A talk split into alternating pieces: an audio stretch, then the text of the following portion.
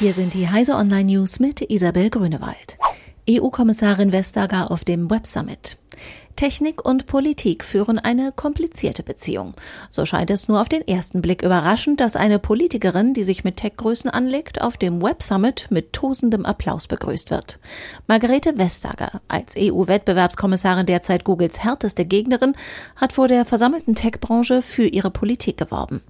Technik ist eine starke Macht, die viel Gutes schaffen kann, sagte Vestager in Lissabon, aber mit viel Macht gehe auch ein großes Risiko einher. Dieses Risiko müsse eingehegt werden, um das Potenzial der technischen Entwicklung für alle gewinnbringend nutzen zu können, meinte Vestager, und es sei Aufgabe der Politik, Regeln aufzustellen.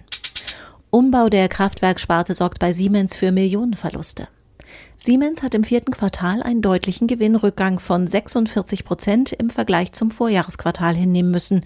Verantwortlich dafür ist die Sparte Power und Gas, in der weltweit mehrere tausend Stellen abgebaut werden. Hier brach der Gewinn allein um etwa drei Viertel ein. Zusätzlich entstanden im vierten Quartal durch den Stellenabbau Kosten von rund 386 Millionen Euro. Googles Maßnahmen gegen Online-Piraterie zeigen Erfolg. In seinem Bericht Wie Google Piraterie bekämpft, erklärt das Unternehmen, welche Programme und Techniken es gegen Urheberrechtsverstöße im Netz einsetzt. Durch die Maßnahmen will Google sicherstellen, dass Kreative und Rechteinhaber mit ihren Inhalten weiterhin gutes Geld verdienen. Offenbar ist Google bei der Bekämpfung von Online-Piraterie erfolgreich. Sie nehme weltweit ab, während die Ausgaben für legale Inhalte über alle Inhaltskategorien zunehmen, heißt es.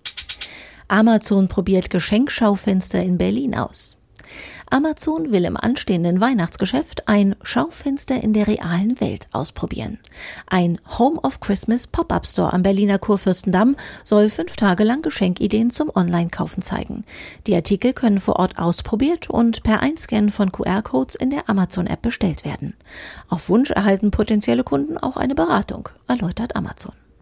Diese und alle weiteren aktuellen Nachrichten finden Sie auf heise.de.